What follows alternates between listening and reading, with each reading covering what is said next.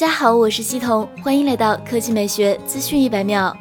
七月四日，据外媒报道，华为公司提交一份新的专利，旨在进一步提升智能手机的变焦技术，以保持其市场领先地位。华为 P 四十 Pro 是目前唯一一款使用潜望镜头、提供十倍光学变焦的智能手机。该公司还计划在这一领域领先，其已经在欧盟知识产权局为一款独特的变焦智能手机申请了专利。潜望式镜头通过使用比传统变焦系统更小的空间，为手机提供光学变焦，但受到传感器和镜头的限限制，依然落后于传统的变焦技术。华为新专利的目标是通过增加对附加镜头的支持来解决这个问题，就像单反相机一样。该镜头似乎具有两个较小的传感器，一个细长的闪光灯模块和一个可与可移动镜头配合使用的较大传感器组成的三元相机变焦镜头。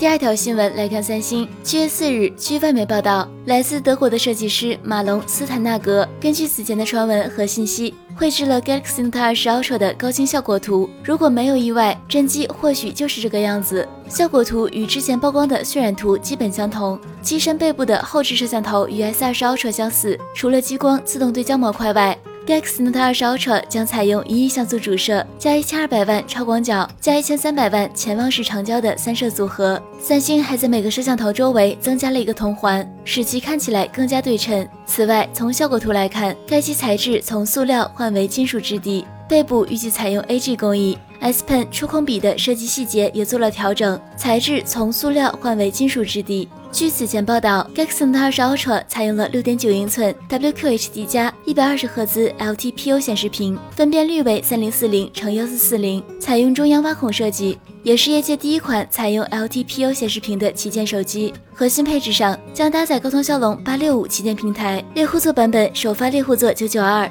最高配备 16G 内存加 512G 存储，电池容量为4500毫安时，支持45瓦快充。好了，以上就是本期科技美学资讯一百秒的全部内容，我们明天再见。